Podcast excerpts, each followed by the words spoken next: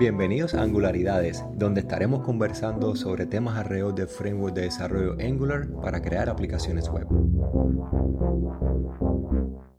Hola Rafael, qué bueno tenerte acá con nosotros en este nuevo episodio de Podcast Angularidades. Gracias Alejandro y gracias por la oportunidad de, traerme a conversar contigo. Sí, ha sido tremenda oportunidad, como te mencionaba anteriormente, tenerte por acá y que hayas aceptado la invitación a estar respondiendo varias de las preguntas que tengo preparadas acá para ti. Eres de Puerto Rico, de Caguas, me estabas comentando.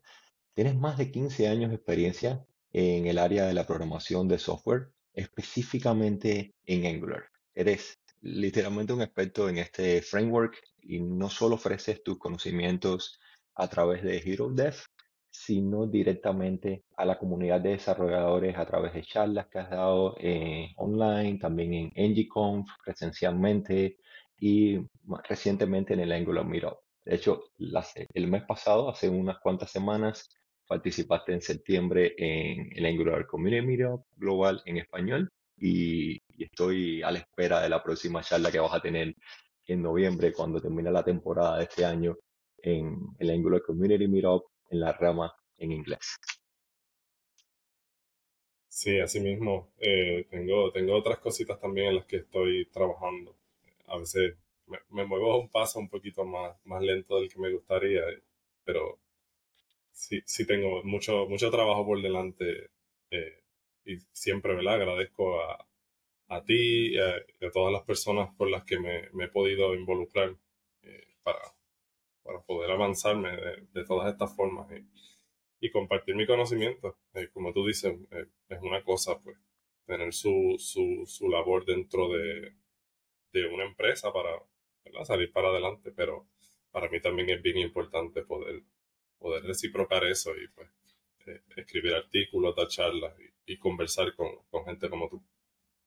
No hay otra forma que puedas ganarlo de, la experiencia, esa ser especialista, experto, si no tienes la oportunidad de diseminar el conocimiento, porque haciéndolo necesitas todo el proceso de preparación inicial.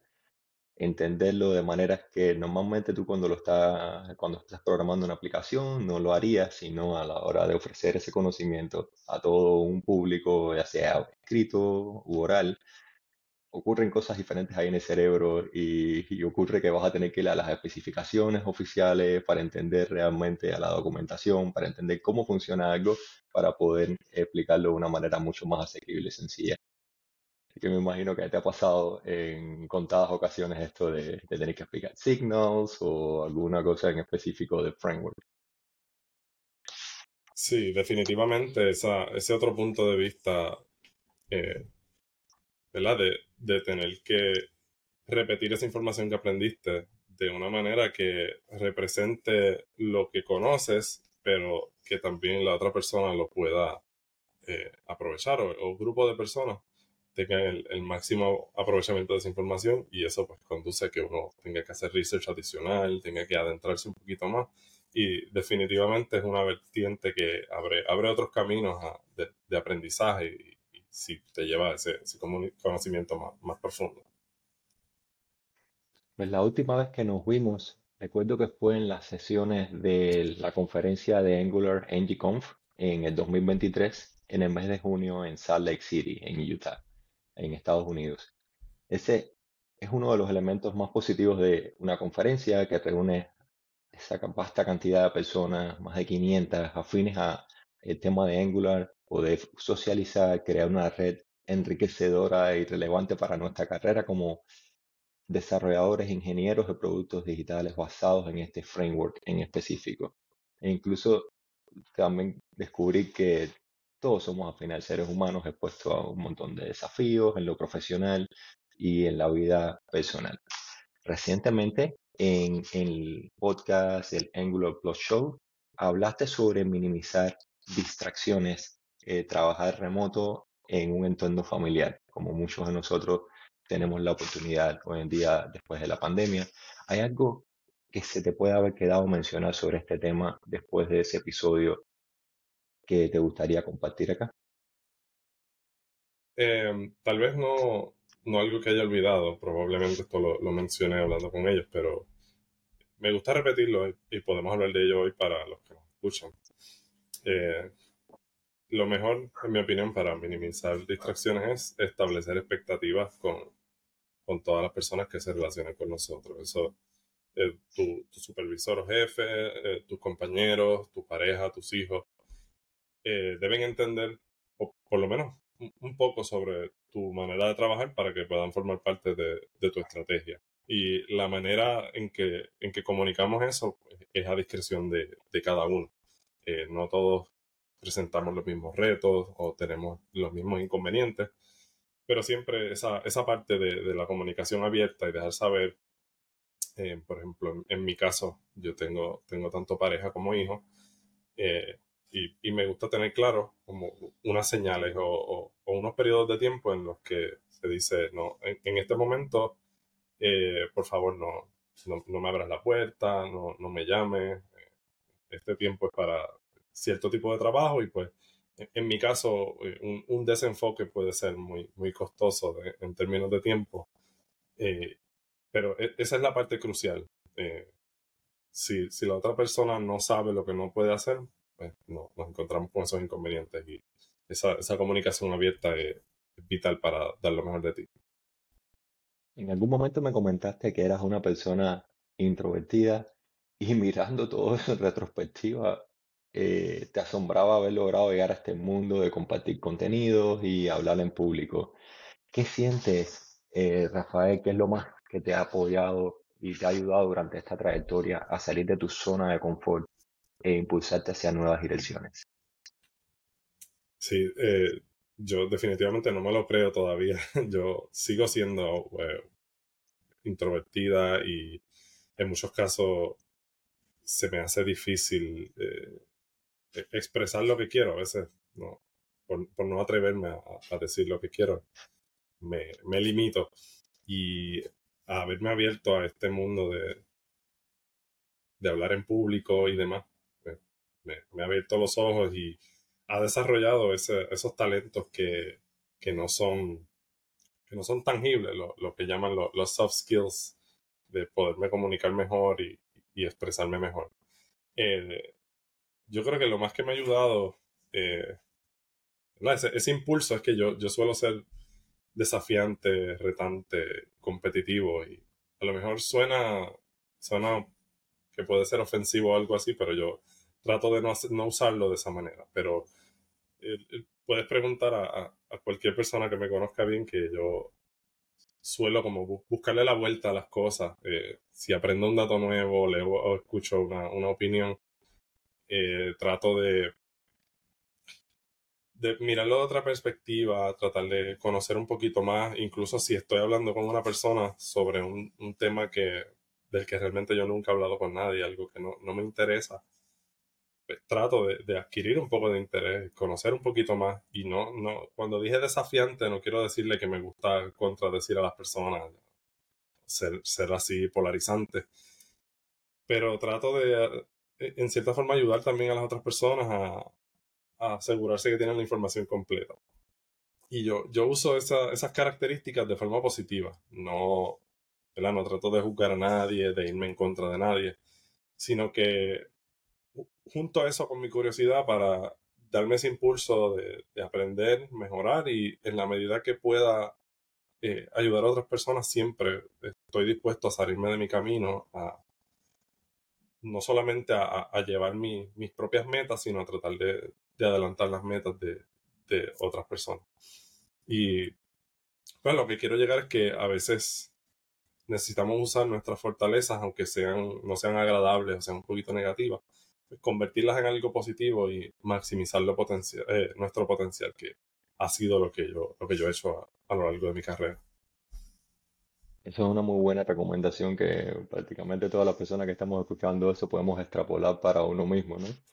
Y, con relación a la parte del desarrollo profesional, debes haberte encontrado con alguien que está aprendiendo a trabajar con Angular o regresando hacia el framework después de un largo tiempo. ¿Por dónde generalmente es que comienzas a recomendar a esa persona explorar el framework desde cero? o después de un largo periodo sin haberlo tocado? Bueno, yo creo que actualmente Angular está como en un, punto de inflexión un poco confuso porque eh, si hemos tenido unas innovaciones buenísimas que en mi opinión van en la dirección correcta para, para todo el ecosistema. Pero eh, estamos en como un momento en el tiempo donde hay que conocer múltiples maneras de hacer las mismas cosas, como Signals y RCS, eh, API de clases o de funciones, la sintaxis de control de flujo y la manera existente de, de las NGIF, las directivas estructurales. Y para usuarios nuevos, usuarios que están regresando, complica un poquito el, aprendizaje porque, eh, en mi opinión, es, importante durante esta transición conocer ambas maneras de trabajarlo. Eh, para poder trabajar en, múltiples proyectos o leer documentación que no está actualizada, eh, usar referencias que no están actualizadas. Eh, pero volviendo a la pregunta, para mí los conceptos, por ejemplo, de inyección de dependencia y jerarquía son importantes de, de aprender. Aunque sea para, para principiantes, ¿verdad? Eh, lo, lo, primordial se transfiere, los conceptos se transfieren de otros frameworks. Si conoces un poquito de React o de Vue, pues eh, los inputs y eh, hay muchas cosas que, que, tienen, tienen paralelo. Pero la inyección de dependencia yo creo que es algo que los usuarios nuevos lo deben atacar temprano en su, en su punto de aprendizaje. Y en cuanto a la, esas discrepancias que mencioné de que tenemos ahora mismo un, un punto de inflexión, eh, en varios meses eso va a ser irrelevante, ¿verdad? Porque si miramos hacia el futuro, pues, hay una manera de, de hacer las cosas de este punto en adelante y va a ser sumamente fácil eh, de ese punto en adelante. Ahora con Angular 17, ya, ya que comentas toda esa serie de decisiones de trade-off entre una opción A y la opción B, con Angular 17 ya los módulos no son la manera por defecto a la hora de crear un scaffolding desde cero, eh, sino que los componentes van siendo autónomos, standalone, eh, una vez que se genera todo por el CLI. Y además de esta funcionalidad en específico, ¿tienes alguna sospecha de cuál es el, la próxima funcionalidad que, que en el mundo de las próximas versiones de Angular va a ser completamente buscado hacia una línea de trabajo en específico, por ejemplo, en el punto en el que no Signals con RxJS, pero sí con los otros ejemplos que mencionaste. ¿Cuál piensa que sea el próximo candidato a, que totalmente se, se, alinee en una misma línea de, pensamiento desde el punto de vista arquitectónico? Eh, yo creo que la, la, convergencia va a ser hacia usar más funciones y menos clases. Eh, no todo el mundo en la comunidad, por lo menos actualmente, eh, están de acuerdo con, ese paradigma, pero y, quizás tampoco vaya a ser un cambio por todo, sino que sé que en el sentido de que no, se vaya a eliminar una cosa o la otra del framework, pero hay que estar abiertos a que eso, eso pase en el futuro. Y yo creo que en general eso mejora y simplifica el, framework en aspectos que a veces los que miramos desde afuera no, no lo entendemos al 100%, pero todo lo que pasa eh, dentro de y para el framework eh, tiene unas consideraciones muy serias. El equipo de Angular siempre es muy cuidadoso en no, no hacer cambios eh, muy, muy abrumadores, breaking changes prácticamente nunca sucede y en los casos que suceden ellos siempre nos, nos proveen un, un, camino de migración usualmente automatizado que no tenemos ni que pensar en ello. Eh, así que van a, entiendo que van a seguir ocurriendo cambios incrementales en esa dirección, como de, simplificar los flujos a, usar funciones, de simplificar más, más APIs para que ocurren más cosas tras bastidores y la, experiencia sea todo, todo más fácil de, alcanzar. Y a nivel de arquitectura, desde tu punto de vista, ¿cuál es la, el beneficio fundamental de la programación funcional? ¿Por qué el equipo de Angular y por qué muchos desarrolladores están impulsando el framework en esta dirección? Eh, la composición. eh, es mucho más fácil eh, componer funciones eh, y unir, ya sea en forma de, fila, ¿verdad? O, diferentes maneras de vincular una funcionalidad con la otra, pero al, poder encadenar funciones o aplicar funciones de manera unitaria, como lo, que hacemos con, con RxJS,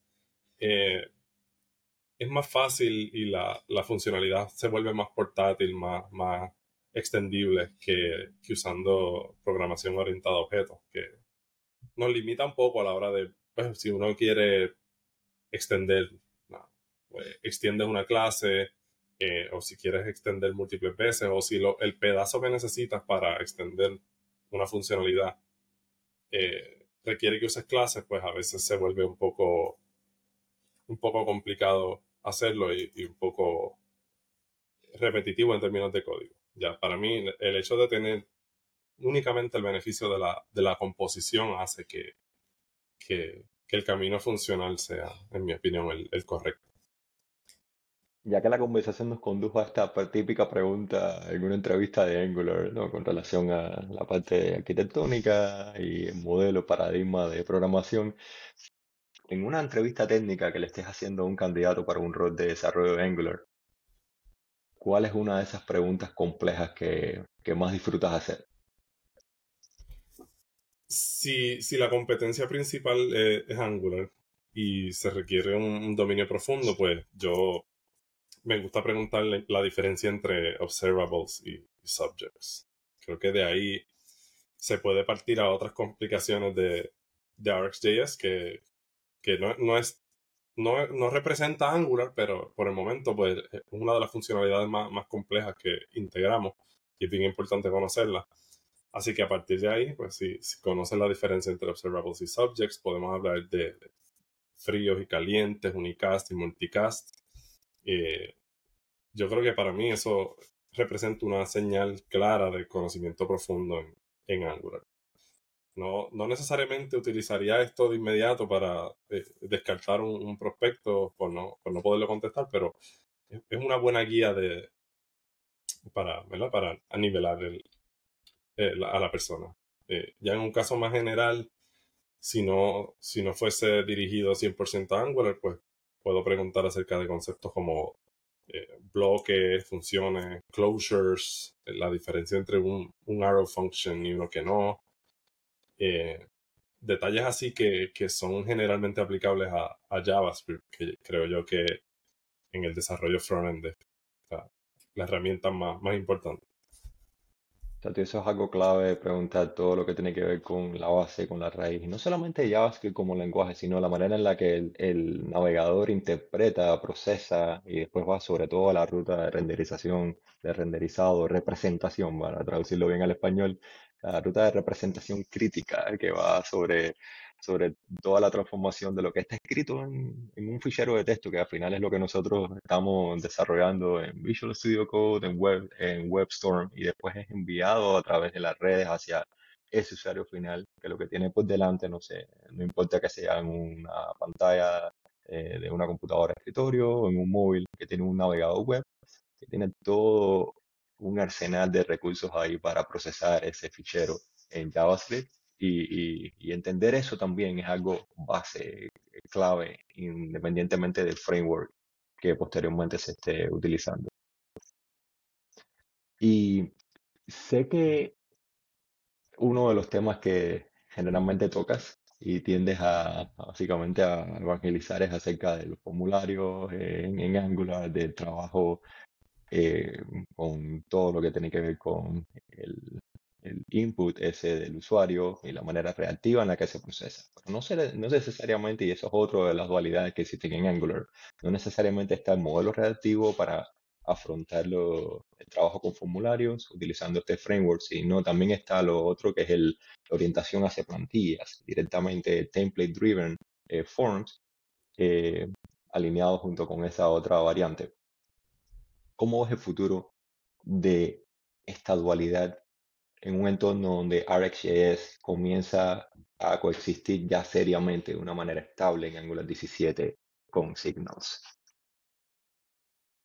Em, Es, una pregunta complicada, yo creo que aún es incierto. Eh, incluso, dependiendo de quién le pregunte, te pueden decir que hay una tercera manera de manejar los forms y es este tipo de, validación usando los modelos que se estaba popularizando recientemente. Que aunque se ata un poquito a, a los template-driven forms, tiene como que su propia, su propia vertiente que, que lo, hace único a su manera pero pues lo, lo, podemos omitir por el momento porque no, como no es. me encantaría que elaborases eso después a continuación porque ni ah, idea pues, de, de, de, de, la profundidad ahí con la tercera variante esa.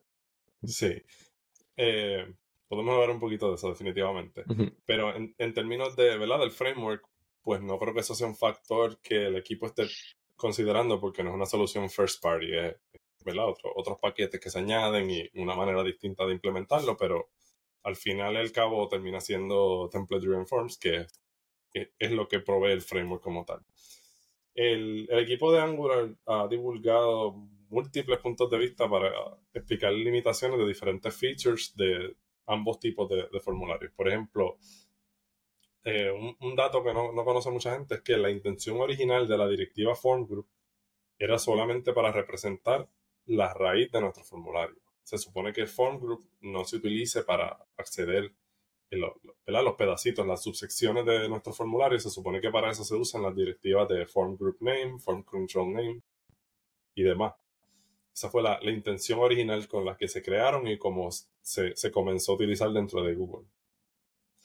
Eh, eso, esa, esa funcionalidad evolucionó en el sentido de que los usuarios encontraron otras maneras de, de usarlo, valga la redundancia, pero el equipo de Angular se tuvo que adaptar a eso eh, y reconocer que ese uso que se le está dando posteriormente pues afecta su, capacidad de, migrar, de, crear un, API nuevo y todas esas cosas el equipo de Angular sí las tiene en mente y sí las considera.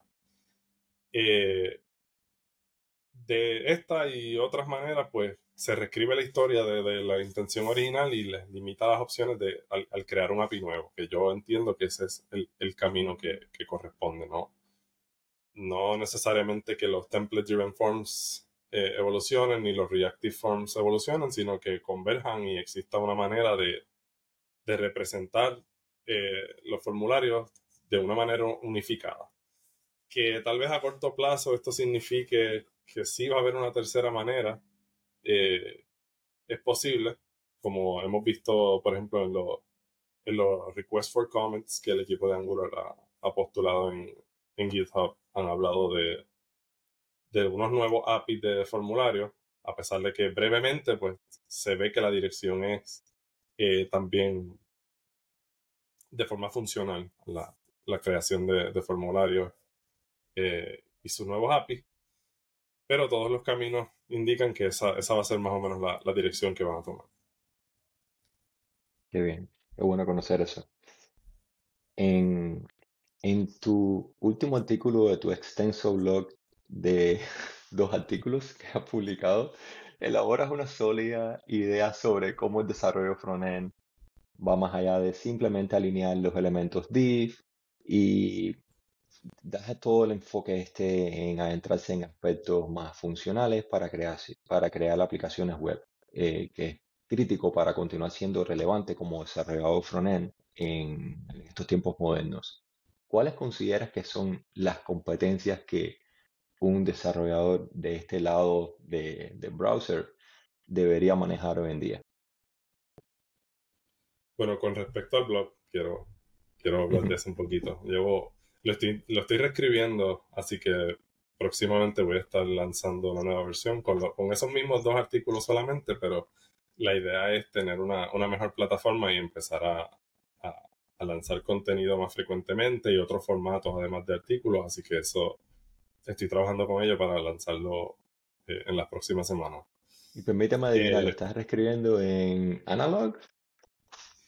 Eh, fíjate, comencé con eh, usando Analog, pero eh, terminé usando Astro solamente porque em, me distraje mucho al, intentar implementar eh, Analog. Seguía tratando de buscar, añadirle features, implementar cosas adicionales, pero llegó un momento en el que me tuve que, me tuve que poner un pare, eh, comenzarlo otra vez y tratar de dejarlo simple con la intención de escribir contenido, no, no añadirle features porque pues, es una plataforma para, para publicar contenido y pues, si lo dejamos simple podemos lanzar el producto simple, después se añade funcionalidad y demás para empezar a, a someter contenido. Pero el, el, producto final va a ser en, en Astro solamente.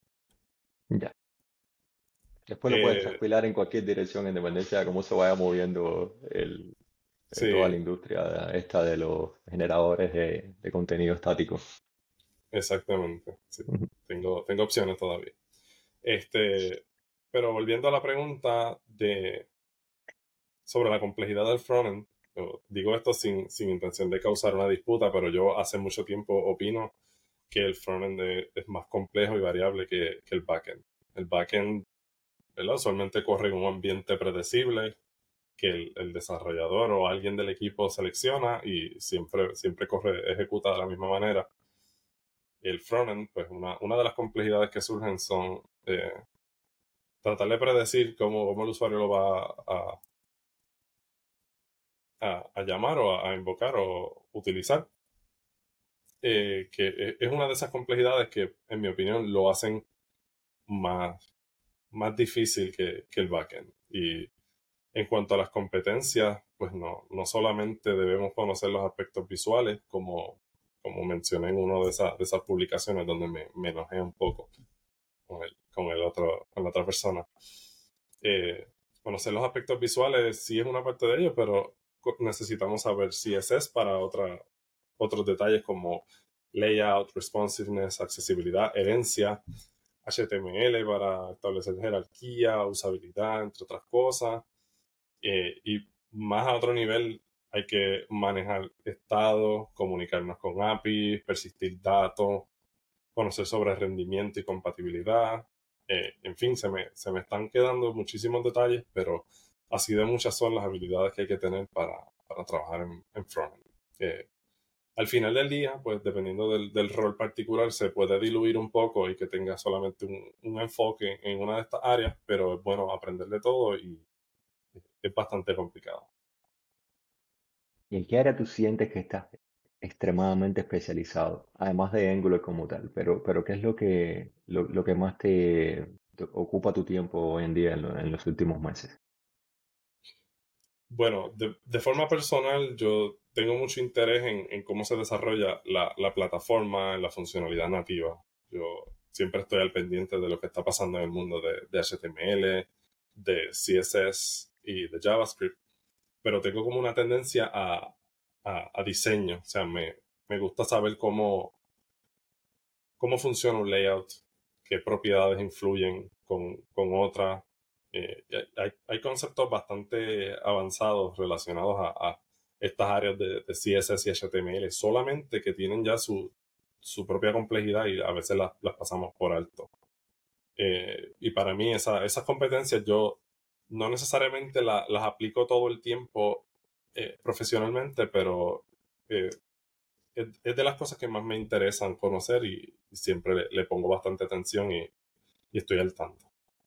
Y es un mundo que hace 15 años aproximadamente solamente era lo que se conocía desde el punto de vista de frontend, pero hoy en día continúa evolucionando a una velocidad vertiginosa con el, el, nivel 4 de CSS, el manejo de todos los nuevos selectores, incluso la manera en la que los navegadores manejan todo el tema de la especificidad de los selectores para lograr un, una cascada, es decir, un efecto en cascada eh, que sea óptimo, enviar la menor cantidad de contenido en texto eh, para lograr los mismos resultados. Todo eso es mágico, realmente como sucede. Y, y como, como dicen, no ser parte de, de, de, ese, de, ese, de ese flujo, ese proceso de desarrollo en el cual uno pueda convertir requerimientos visuales en código para que después se pueda mostrar al usuario final eh, desde un punto de vista visual o incluso hasta auditivo, en dependencia de cuál sea la plataforma a la que uno esté orientando la, la información, es clave y también enriquecedora porque el efecto es inmediato. Uno no tiene que estar esperando meses para que la hipótesis esa pueda convertirse eh, en un experimento que uno pueda medir. Uno todo el tiempo puede tener la capacidad de medir el resultado y medir qué tan optimizado es el código ese que uno está enviando. Así mismo. La versión estable de Angular 17 ya en unas pocas semanas eh, va a ser lanzada. Ya hoy en día cualquiera puede instalar uno de los, de los free releases que, que están disponibles. Y hay algo de esas características que realmente te apasiones y sientas que vaya a ser clave para dominar eh, en el futuro de este framework a mediano plazo para cualquier desarrollador. Sí, eh, yo, yo tengo mis propias opiniones pero en términos generales creo que todo lo que simplifica la autoría para los usuarios, tanto existentes como nuevos, eh, es, una victoria. Eh, los APIs que han eh, los, lápiz, los APIs funcionales que han lanzado y continúan haciendo como inputs directamente a los datos de la ruta, eliminar los ng modules para simplificar ese modelo mental de las dependencias, que a, pesar de que son features de versiones anteriores siguen teniendo un impacto en el, día a día de, cómo seguimos modificando la manera en que escribimos el código. Eh, son importantes. Eh, definitivamente los signos que representan una, una rearquitectura que no solo va a simplificar nuestro trabajo, mejora el, rendimiento prácticamente automáticamente y es más atractivo para, para otros desarrolladores también. Eh, en el futuro no, no, tendremos que hacer doble import, que es algo que se está hablando mucho últimamente, que es un, un punto de fricción eh, comparado con otros frameworks. Eh, se busca actualmente eliminarlo. Y para mí el hecho de que el equipo de Angular siempre proporciona un, camino a, migrar y actualizar automáticamente la cereza del pastel. Una de las cosas que me he dado cuenta a través de tu blog, en la sesión de conocer un poco más acerca de ti, es que no consumes videojuegos, no usas Facebook, tal vez otras redes sociales, pero eh, tampoco Instagram o, TikTok. Y al igual que yo, no ves deportes televisados. ¿Cuál es tu manera de favorita por estos días de pasar el tiempo? Si el tiempo ese de ocio, el tiempo que tenemos libre para poder utilizarlo en otras actividades. Sí, eh, pues la realidad es que yo no tengo mucho tiempo de ocio. Eh, paso mucho tiempo con mi familia, eh, a veces por obligación, y pues la mayoría del tiempo que puedo pasarla con ellos por, por gusto, también lo hago. Ya tenemos nuestra, nuestra propia partida de retos que nos consumen mucho tiempo en hacerlo, pero lo hago con mucho gusto. Este, hacemos juntos actividades como ver televisión, series, muchas cositas sin, sin salir de la casa. A veces jugamos Minecraft o cositas así. Yo no, no juego, no, no tengo un interés particular en videojuegos, pero cosas así de, de formatos cortos, siempre y cuando pues sean de, de provecho para la familia, pues saco, saco tiempito para eso también. Salimos de paseo, visitar familiares, a ver, a ver la isla en algunas ocasiones. Eh, y lo demás, podemos decir que lo básico, eh, trato de leer, de ir al gimnasio. Eh, no, no tengo pasatiempos así concretos porque a mí se me hace difícil mantenerme en algo que no tenga un factor de novedad continuo. Eso tiene que ver un poco con mi déficit de atención que me afecta personal y profesionalmente, pero hago todo lo posible para, para lidiar con eso y no, no, no, representa un problema como tal. Y pues también en mi tiempo libre hago programación extracurricular, pero yo creo que eso lo hacemos todos de, tiempo en tiempo. ¿Cuál es uno de los side projects eso que te, que te está ocupando tiempo hoy en día? Eh, estoy trabajando eh, lo, de, lo de lanzar el blog, que espero, espero poderlo tener muy, muy pronto. Eh, estoy trabajando proyectos también con compañeros de la comunidad, como Nelson, Nelson Gutiérrez, Alfredo Pérez, estamos trabajando en unas cositas que se van a hacer públicas pronto. Eh, estoy contribuyendo también a, open source. Eh, he trabajado un poquito con, con Analog, eh, con Astro. Así que sí, esas cosas. Y mencionabas que te gusta leer, que, que es algo que generalmente hoy en día muchas personas no tienen muchísimo tiempo porque dedican ese tiempo básico que, no- que existía hacía varias décadas en, ahora mismo en televisión, en serie, en, en otros elementos, por ejemplo, las aplicaciones que están diseñadas explícitamente para enganchar al consumidor. En este caso de la lectura, ¿qué es lo que prefieres? ¿Libros de, de ficción, de no ficción?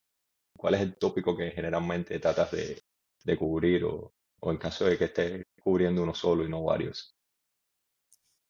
Usualmente temas de, de programación, porque eh, es lo más que me, que me estimula la mente y como que me, me mantiene pendiente. Si trato de, de leer otros formatos, lo, lo puedo llevar a cabo, pero digamos que no, no tengo la disciplina o el, estado mental para, para completarlo y pues prefiero no, no, no pasar la frustración de tener, dejar algo a mitad y prefiero pues, mejor tomar algo que, que sepa que lo, lo puedo llevar a cabo hasta el final y con libros así de como de programación, eh, engineering, management, eso- esos temas me eh, sí lo- los puedo los puedo consumir completo.